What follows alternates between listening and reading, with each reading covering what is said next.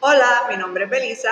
Hola, mi nombre es Joana y bienvenidos al podcast Todo, tiene una historia. Hola, hola, hola, saludos a todos. Estamos aquí, estamos en el episodio 35. Este es nuestro último episodio de este Último, 2022. Del 2022, no es el, el último forever. Exacto. Último Del del año. 2022. no se me asusten. Último del año. Y hoy nos está acompañando Rosalina Lima. Ella es una bailarina multidisciplinaria. Ya nos van a contar ahora todas las demás cosas también que hace. Así que bienvenida aquí a Todo Tiene una Historia Podcast. Gracias. Yo Bien, llevo mucho tiempo queriendo tener aquí a Rosa, eh, así que o sea, eh, bienvenida Rosa y muchas gracias, ¿verdad? Por haber aceptado. Rosa también es educadora, así que hace poco pues hablando, me dijo pues ya terminé el semestre, todos los compromisos, ¿verdad? Yo dije, pues mira, te queremos en todo tiene Ahora Historia que- podcast. sí. Gracias por invitarme. Estoy bien emocionada con ustedes aquí. Y nosotros, pues tú sabes, este podcast se enfoca en las industrias creativas y queremos cada vez más y más, ¿verdad? Traer diferentes ejemplos y diferentes proyectos y artistas en todas las áreas de las industrias creativas.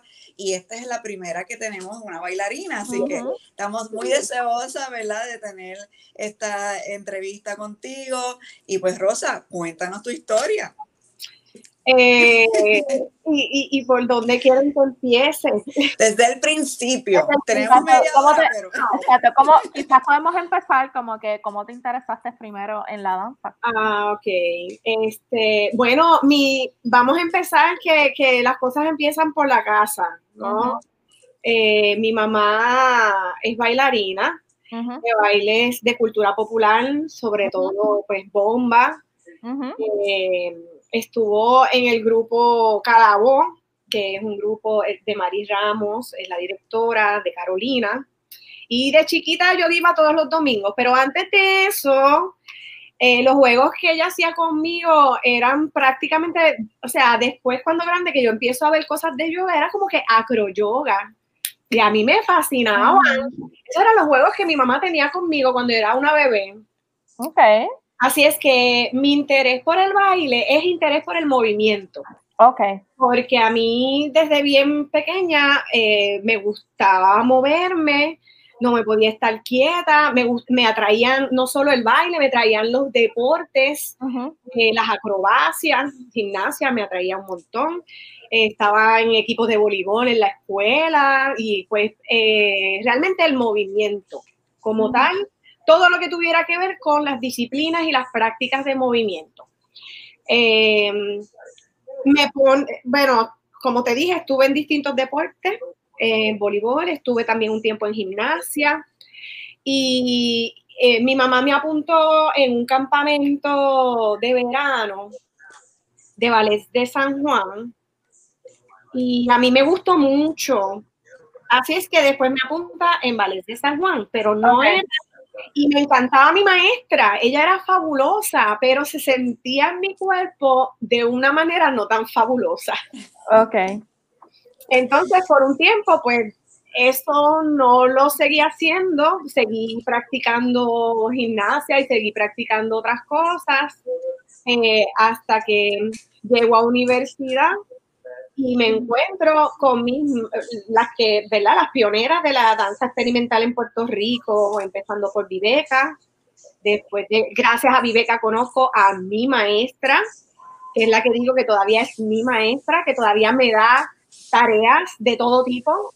Eh, Gloria John Park, que by the way, nosotras la conocemos de nuestra adolescencia, este, porque es Yo mamá una amiga de nosotras, de Belisa y Sí, conozco eh, las hijas de todas y saludos a. Viveca que hoy de hecho pasó por Tereque en la tiendita Sí. y estuvimos hablando un ratito.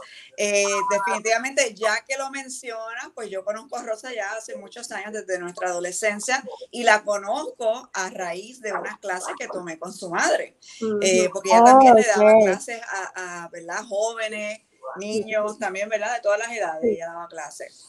Eh, y Gloria también, eh, también conozco a su hija y también, ¿verdad? De- Desde la adolescencia tenemos esas amistades. Nada, sigue con tu historia. Pues, este, sí, sí, este, y es importante a mi contra, a veces las que me lo recuerdan son Belisa y Glorín, que mi mamá también, o sea, que mucho de lo que yo tengo es gracias a, a esos talleres que daba mamá, porque a pesar de que no eran talleres dirigidos a mí, yo estaba ahí Claro. y yo, o sea, yo participaba como si fuera cualquiera otra, cualquier otra persona, ¿no? Entonces sí influyó mucho, sí influyó mucho en, en, en mis intereses. Además de que ella tenía otros intereses también, ¿no? No solamente, o sea, hacía otras cosas. Y pues entonces también conozco a Petra Bravo. Eh, y para mí ellas fueron escuela. A Wilda Sterling, yo bailé con ella en el, en, en, ¿dónde fue? En el colegio de abogados cuando la lucha contra el apartheid. Una pieza sobre el apartheid, pero fue a través de mi mamá. Ujú. Mamá a Wilda necesitaba una tercera persona y me metieron allí. Eh, así es que sí, siempre he estado de alguna manera involucrada en, en bailes, en distintos, para mí todos son importantes, los que me gustan más y los que pues no, no soy muy, pero siempre eh, pienso que, que todos son igualmente importantes, ¿no? Pero una tiene pues ciertos gustos, ¿no? Entonces, eh, pues después me voy a Arizona, pero cuando me voy a Arizona es porque termino en Puerto Rico eh, un bachillerato en estudios interdisciplinarios, donde hago francés, pero entonces también baile. Yo me quería ir a un sitio donde yo pudiera seguir con estas dos que me enamoraron. A mí tanto me enamoró el baile como el francés, así que me fui a Arizona State University. Y, y allí tuve una muy buena escuela de baile y de ahí me fui también a, a Quebec pa- pa- para un intercambio por francés, en donde también me involucré en ciertas áreas del, del baile. Qué cool. Eh, entonces regreso a Puerto Rico, eh, wow, en el 2005, en donde hice unas producciones así como que, ah, que Belice estuvo involucrada, Ajá. porque me ayudó con unos videos que salían en una de las presentaciones. Melissa siempre estaba ahí. Así es. en- En otra vida yo tenía, ¿verdad? Casi un bachillerato en fotografía y pues, pues en ese momento colaboramos. eh, y eso lo iba a mencionar ahorita, como que, ver- o sea, que definitivamente también eh, tú has trabajado diferentes medios con el baile. ¿Sabes? No solamente en tarima, pero también de diferentes, ¿verdad? De- con diferentes medios, diferentes ambientes. Exactamente. Así es que eh, por ahí, por ahí va la cosa y estéticamente mis inclinaciones eh, son, me gusta mucho la improvisación, la danza contemporánea, pero también me gusta mucho eh, la, la, eh, los ritmos afrocaribeños y la, los bailes este, de cultura popular afrocaribeño y de la diáspora africana en general, porque me gusta el tap y me gusta la samba, eh, además de la rumba y el- la bomba y la plena y la salsa, o sea, eh, y eso tengo que decir también que me, no- me lo enseñó mi mamá, pero me lo enseñó Glorín, porque con Glorín yo bailé con Gloria John Park, eh, ya hizo una coreografía de danza contemporánea con bomba, con Paracumbé, nos fuimos a un festival ellos nos invitaron a ir a un festival con ellos en, en México. Así es que eh, también me gusta la poesía. Mi mamá tenía un grupo de poesía coreana y puede que venga también por ahí. Me gusta incluirla. Mi papá era poeta, así que eh, pues tengo también eh, esa cosa de que la poesía está en mi vida. eh, siempre ha estado en mi vida. Y, y pues cuando cuando tengo a mi hija, que tuve una pausa porque pues tuve a mi hija, eh, me fui de, con ella a los dos años a Nueva York y la pintaron. Y ella se transformó en una mariposa y de verdad se transformó. Ella pensaba que era esa mariposa y ella era esa mariposa y empezó a revolotear. Y yo ahí dije, wow, yo quiero hacer eso, o sea, yo quiero... Y empecé a explorar también la cosa de la pintura. Ok. de pintar niños y me envolví y, y, me empezaron a... Era para ella, realmente eh, eso nació como uh de amor. Sí, sí. y la gente me, empezó, me, empezaron a buscar. Okay. un calendario, pero era para la familia. Yo hice un calendario para la familia y ellos lo tenían por ahí, así, lo enseñaban en display y la gente preguntando y preguntando y me empezaba, me empezaron a llamar para actividades grandes del municipio. Belisa también me llegó a llevar a una actividad. a los que que pasar también tuviste sí, algunos de ellos, sí. nosotros hemos siempre a través de los años eh, conectado. Así es que, y tuve también la dicha de poder utilizarlo en piezas, o sea, este, para baile en performance. Eh, no lo he usado mucho, eh, no es tan sencillo. Hay una logística detrás que es un proyecto, eso es un proyecto que yo tengo, digo, pendiente, es algo que sí quiero hacer, como otros proyectos que también le he hablado a Belisa, que los tengo como en una gavetita, porque son cosas que inmediatamente no se pueden hacer, que requieren una logística más allá de solo el cuerpo y, la música o cuerpo y poesía, que es más sencillo, o cuerpo y video. Ese tipo de cosas, la logística no es tan complicada como el corporal, quiero decir, y incluirlo de una manera eh, bien específica. O instalaciones, también eso requiere otra, otra logística.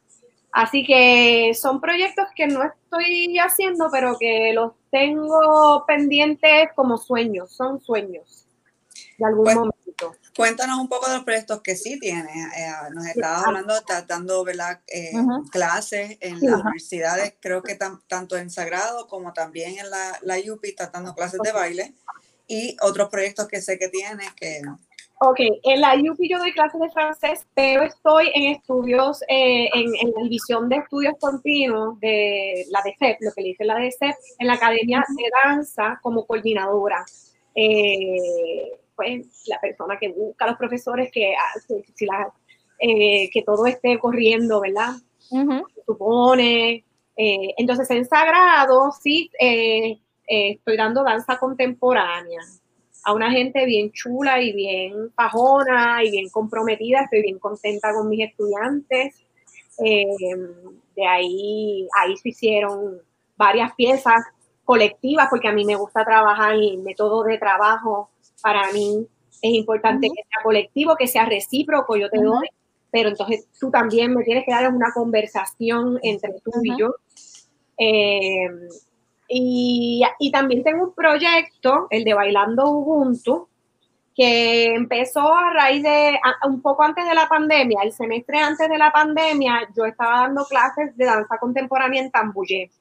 Y ahí, em, eh, pues una estudiante súper interesada, se llama Wendy Mateo, ella tomó todas las clases que pudo tomar en Tambuyé, incluyendo la mía, se quedó muy interesada, después de la pandemia no se pudo dar más, se complicó el asunto y ella me seguía insistiendo y me seguía insistiendo y me seguía insistiendo hasta que surgió este proyecto.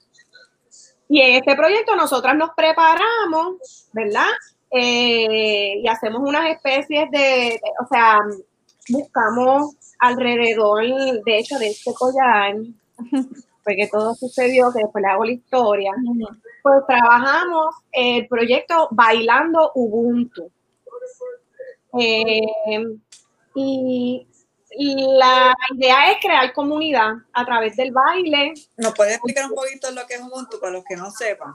Bueno, Ubuntu es una filosofía surafricana eh, que básicamente, para ponerlo en términos bien generales, eh, tiene que ver con la conexión de las personas con otras personas y es em, la filosofía es yo soy porque somos o yo soy porque tú eres y tú también eres porque somos, ¿no?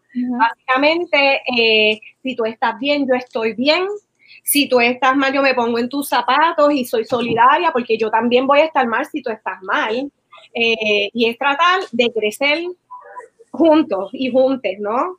Eh, entonces va por ahí y, y, el baile no necesariamente todo el tiempo, sobre todo el tipo de baile que yo hago, es ni popular ni muy accesible. Ahora sí está siendo más accesible por lo de las redes, está siendo más accesible porque hay gente que les dan eh, ayudas económicas de distintos tipos, reciben ayudas y pueden hacerlo más accesible. En nuestro caso es a pulmón, porque no recibimos necesariamente ayuda, aunque tengo que decir que precisamente por esta filosofía de Ubuntu, eh, sí hubo gente que nos donó, pero gente, no organizaciones, gente que nos donó para que esto fuera accesible para cualquier persona. Y, y resultó bien bonito ese primer taller. Eh, la idea era hacer comunidad, eh, y la idea también, eh, o sea, e, ese, ese, es un intensivo de 10 horas contacto, eh, un fin de semana, 5 horas sábado, 5 horas domingo. En este momento es sábado, domingo.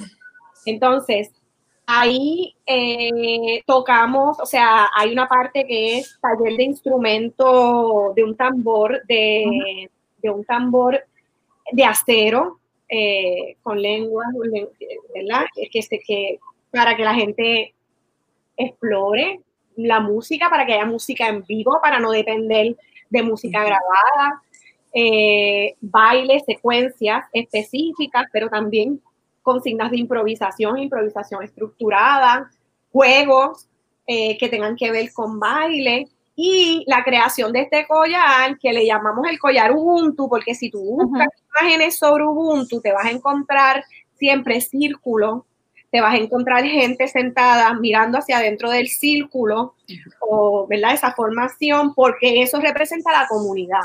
Mm. Entonces yo vi una foto bien bonita de unos niños que tenían los piecitos así hacia adentro. Y este collar yo lo salió de un apagón, uno de esos apagones que, este semestre que pasó no el anterior. Y pues yo no tenía luz, yo tenía cuentas y me puse a hacerlo. Pero ¿qué pasa? Yo insisto en mis clases que las cosas se hacen con amor y que todas somos igualmente importantes y que cada cual em, es, importante y, y aporta ¿no? Y que mientras somos, o sea, mientras más seamos, más fuerte lo que hagamos o más fuerte es, este, pues, esa, esa, eh, esa comunidad. Entonces, yo, le, yo les insistí en eso y, y Ubuntu es eso. Entonces, cuando yo veo el collar, dije, yo se los expliqué a ellas con el collar. Les dije, miren, si ustedes tienen nada, junté con, ellas eran 12 en el grupo. Yo cogí un cordoncito y metí 12 cuentas de distintos colores. Miren esto.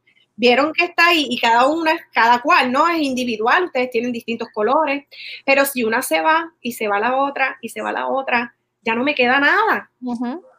Entonces, es porque ustedes están juntas que se forma este collar, ¿no?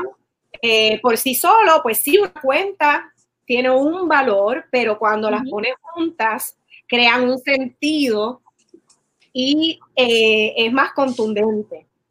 Entonces, pues dijimos, wow, eso es perfecto para este taller porque es, para crear la comunidad, para crear ese sentimiento de que juntos este, y juntas podemos, pues podemos hacer las cosas.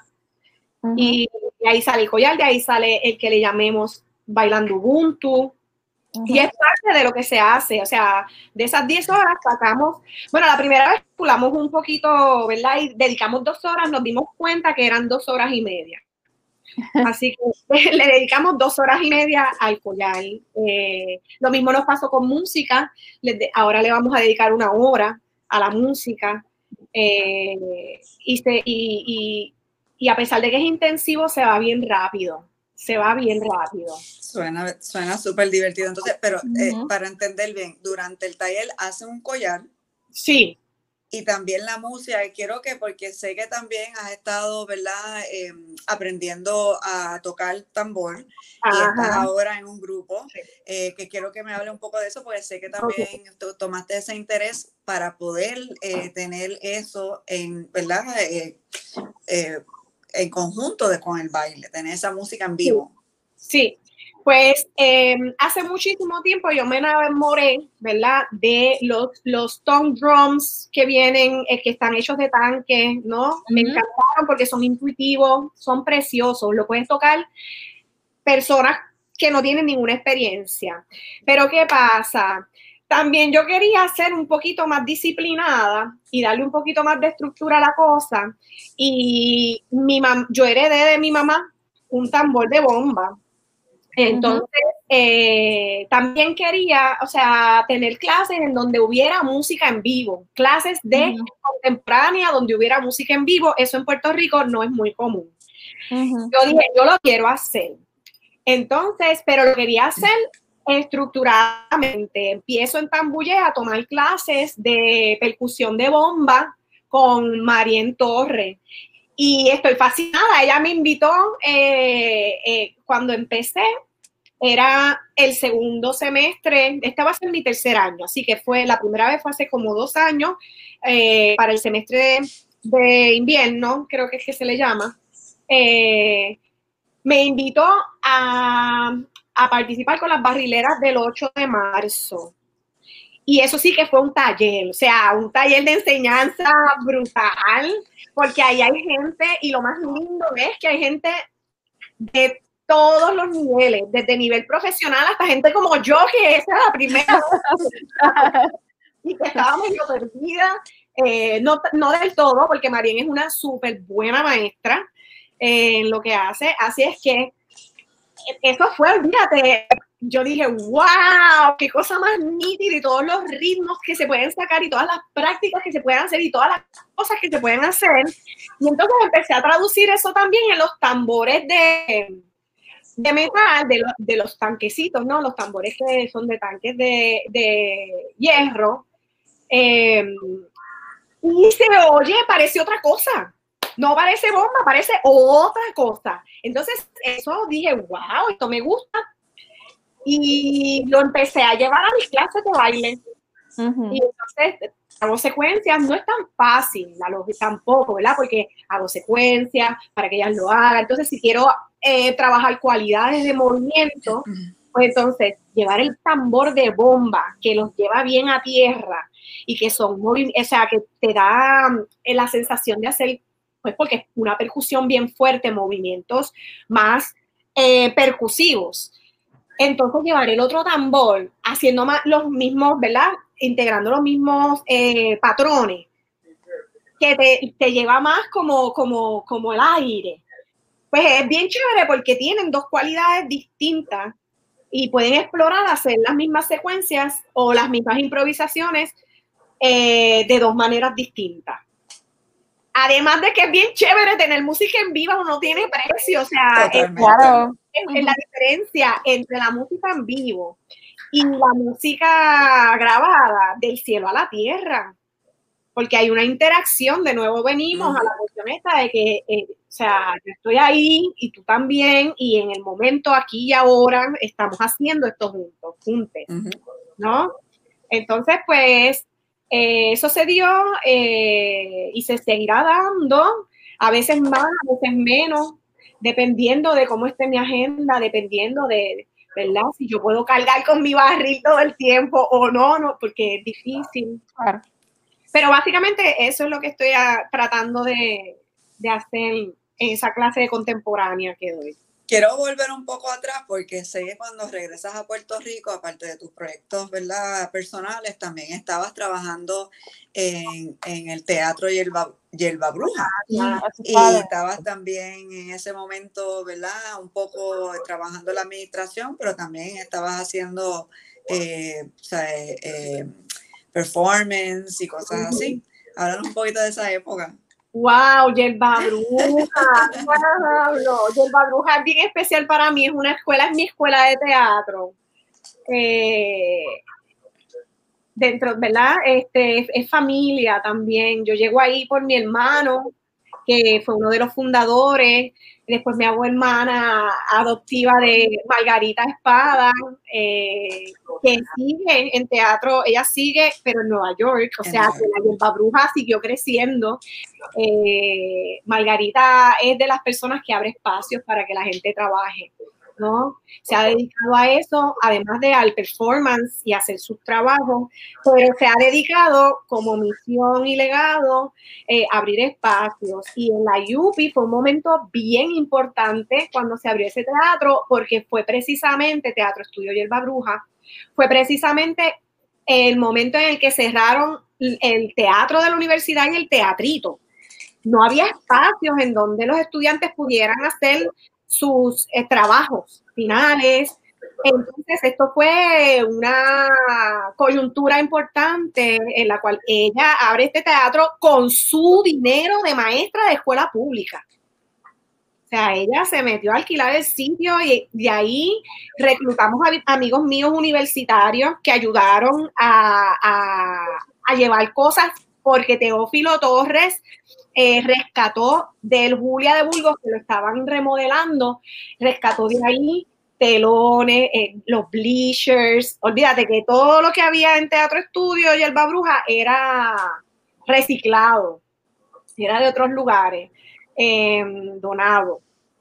Era un lugar hermoso. Eh, hubo, o sea, todo el mundo, ahí metió mano desde gente súper intelectual hasta tecatos que llevaban, que, que cargaban cosas, estudiantes, este, maestros, de todo, de todo hubo ahí. Hasta choferes de, los choferes fueron importantes, un chofer de guagua pública que fue quien enseñó a, a, a cortar eh, unas gomas para el sistema de rebote del uh -huh. piso fue un chofer que lo, nos vio, digo, ¿verdad? Yo no estuve en ese momento, me lo contaron, eh, los vio pasando trabajo y les explicó cómo hacerlo. Pues era para mencionar a los que no saben que era un lugar hermoso, bien cerca de la plaza de Río Piedra. Uh -huh. En el techo de un edificio que había un elevador, pero muchas veces no funcionaba, así que había que subir eh, esas escaleras, pero el espacio era hermoso. Eh, se dieron ahí, ¿verdad? Muchas, muchas, eh, muchos talleres, muchos eventos, muchas obras, mucho, eh, de todo, de todo yo creo que se hizo allá. Este, importante, ¿verdad? Decir que Deborah Hunt lo administró desde el principio, eh, cuando Margarita, ¿verdad? Lo dejó para irse, que no fue que lo dejó, sencillamente ella se fue a Nueva York, ¿no? Uh -huh. Pero, y venía todos los años a hacer la mixta con todos, en donde participaban artistas, o sea, un montón de artistas distintos para dar dinero para mantener ese teatro. Si es que, este, por ahí pasó también mucha gente, mucho profesional, artista profesional, tanto de baile como de teatro, de performance, y estudiantes, eh, se dieron talleres, presentaciones, se hicieron trabajos este, de conciencia social, eh, de, de, y, y, pues muchísimas y cosas. dio pie a que se abrieran otros, o sea, fue como una escuela uh -huh para que otros espacios empezaran a abrirse, ¿no? Fue como este parteaguas, este, ¿verdad? Este primer intento de tener un espacio y ahí fue un modelo para que otros lugares se abrieran.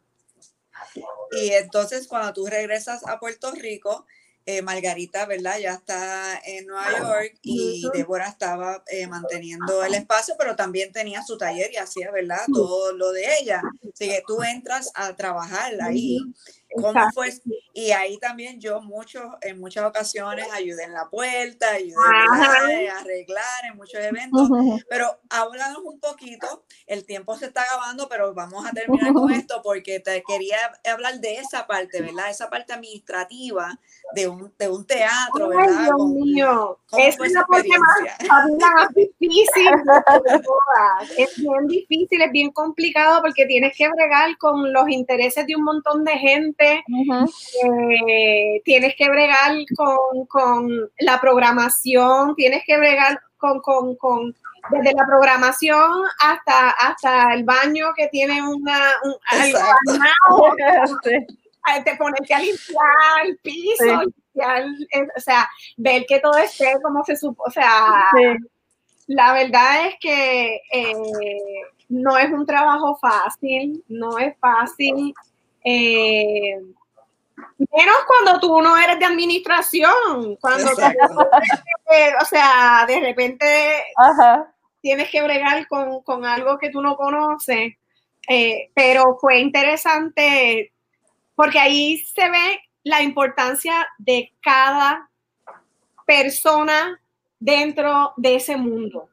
Porque la gente, ay, es bien bonito ponerte a hacer y a crear para presentar, pero si no está el espacio donde presentar, la gente que ayuda a que ese espacio, ¿verdad? Este, eh, esté disponible y de manera apropiada para que se hagan las cosas, pues ahí es que uno se da cuenta de, de la cantidad, de, que es tan importante una cosa como la otra. O sea, la creación es importante, pero la administración es tan importante. todos, los, componentes para que suceda. la gente de producción y la gente de esto, y buscar, como dijo Belisa, a gente que, que, quiera colaborar, porque eso era de colaboración, eso realmente se sostenía por amor amor, porque Belisa no cobró un chavo por estar en la puerta, ni cobró un chavo por las fotos, ni cobró un chavo por hacerme los videos, o sea. Pero uno se lo disfruta porque son, porque es crear esa comunidad, es crear esa comunidad, ¿verdad? Y, ir uniendo todo eso que cada cual trae a la mesa. Eh, Así que este es un trabajo duro, y yo me quito la cabeza cada vez que veo administradores de espacios alternativos porque eh, es más duro todavía para la gente que tiene espacios alternativos, porque si algo cobran es un diezmo, es un, es, es, eh, no, no, realmente no le hace justicia al trabajo que tienen que hacer, que prácticamente es estar on call 24/7 ese trabajo es estar en on-call 24/7. Desafortunadamente. Desafortunadamente eso es uno, ¿verdad? Una realidad que eh, proyectos eh, culturales y artísticos siempre son los que eh, más sufren, especialmente cuando son alternativos, independientes, definitivamente. Pero son necesarios y siempre, ¿verdad? Hay personas que, que tienen esa pasión y pues qué bueno que existen, qué bueno que existen. Sí. Bueno, yo creo que hasta aquí llegamos porque si no, así que Rosa, como ya te había dicho desde antes, eh, te invitamos para otra ocasión, ¿verdad? Seguir porque hay muchos temas que tocar. Eh, así que muchas gracias nuevamente por estar aquí en nuestro último episodio del 2022 del año. del año. Quiero decir algo rapidito, que estén pendientes en estas semanas que vienen, que vamos a estar eh, tirando promoción sobre el próximo, eh, ¿verdad? Eh, módulo de el, taller intensivo Bailando Ubuntu. Entonces ah, sería la página que está en, pantalla, ese es el Instagram de Rosalina y pues por ahí pueden estar al tanto de, los próximos proyectos y todos sus proyectos de ahí en adelante, porque ella siempre está subiendo información de, lo que está haciendo. Gracias por tenerme aquí con ustedes. Esto ha sido bien ameno. Gracias, a ti, gracias. a ti por cortarnos tu historia. Este, bueno, pues hasta aquí llegó este episodio último del año. Les recordamos que ahora mismo y aprovechen también las vacaciones de Navidad para ponerse al día con todas las historias que estuvimos contando en este 2022, que fueron muchas, muy diversas y, uh, y fueron súper gratificantes escuchar también de... y viendo los yo, yo escuché dos o tres. Muy bien. Así que pónganse al día, hay de todo literalmente, hay de nuestros episodios como este que estamos aquí con Rosa, están también los episodios cortos que son el de hashtag yo donde hablo sobre mis marcas favoritas locales, lugares que visito en Puerto Rico. Y está también el de Belisa en la tiendita, donde Belisa nos pone el día sobre emprendimiento en industrias creativas. Así que tienen ahí para ponerse al día bastante. Recuerden que tenemos nuestras redes sociales. Las mías son Giovanna Sánchez en Instagram, Facebook, TikTok y Twitter. Las de Belisa son Belisa en la tiendita en Facebook e Instagram.